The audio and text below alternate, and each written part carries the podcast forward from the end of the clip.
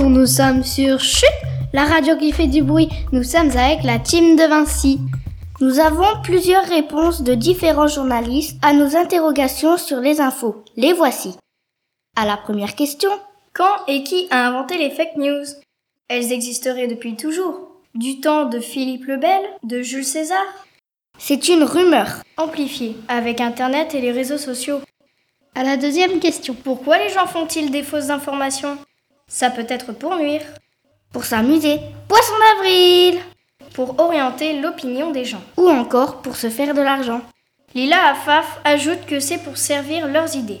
Par exemple, si on milite contre les coccinelles, on va avoir tendance à créer ou à partager de fausses informations sur les ravages causés par les coccinelles. Même si ce sont de fausses informations, des informations exagérées ou orientées, ça peut pousser des personnes à y croire et à militer à leur tour contre les coccinelles. Les fake news ne sont rien d'autre que des mensonges. Elles peuvent servir à influencer le résultat d'une élection, à peser sur une décision, etc. C'est parti pour la troisième question. Comment repérer des fausses informations?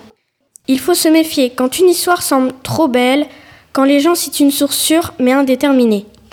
Petite liste en vrac de sites à ne jamais prendre au sérieux. Legographie.fr, f2souche.com, wikistrike.com, santénutrition.org, lagauchemathué.fr, topdunet.org, lesmoutonsenragés.fr, topastuce.net. Il y, en, a d'autres.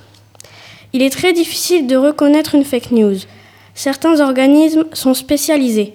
Par exemple, First Draft, Google News Lab ont lancé le projet Cross-Check de contrôle des fake news. Mais même démenti, une fake news persiste longtemps. Et maintenant, nous laissons place au groupe de la quatrième question. Bonjour à toutes et à tous. Comment retrouvez-vous les photomontages Il existe des agences spécialisées. Des logiciels spécialisés permettent de les détecter. L'agence France Presse dispose d'un tel outil. Il y a beaucoup de sites internet qui aident à retrouver la source de l'image qui l'a prise, quand, à quelle occasion. Grâce à la recherche inversée de Google Images, on peut retrouver l'origine de l'image. On peut aussi utiliser archive.org, photorancique.org. Si ce n'est pas assez, les bonnes questions se posent. Je vois quoi? Quels sont les indices de lieu ou de temps? Avant de prendre une vidéo, les journalistes font beaucoup de vérifications. Exemple, téléphoner aux personnes qui sont aux alentours ou communiquer via Twitter aux personnes qui sont en train de tweeter en direct pour avoir des infos. Ou bien encore, regarder sur Internet à quoi ressemble l'endroit. L'émission touche malheureusement à sa fin. Merci de nous avoir consacré un peu de votre temps. Nous avons créé une deuxième émission. Je vous la conseille. Ça devrait vous plaire.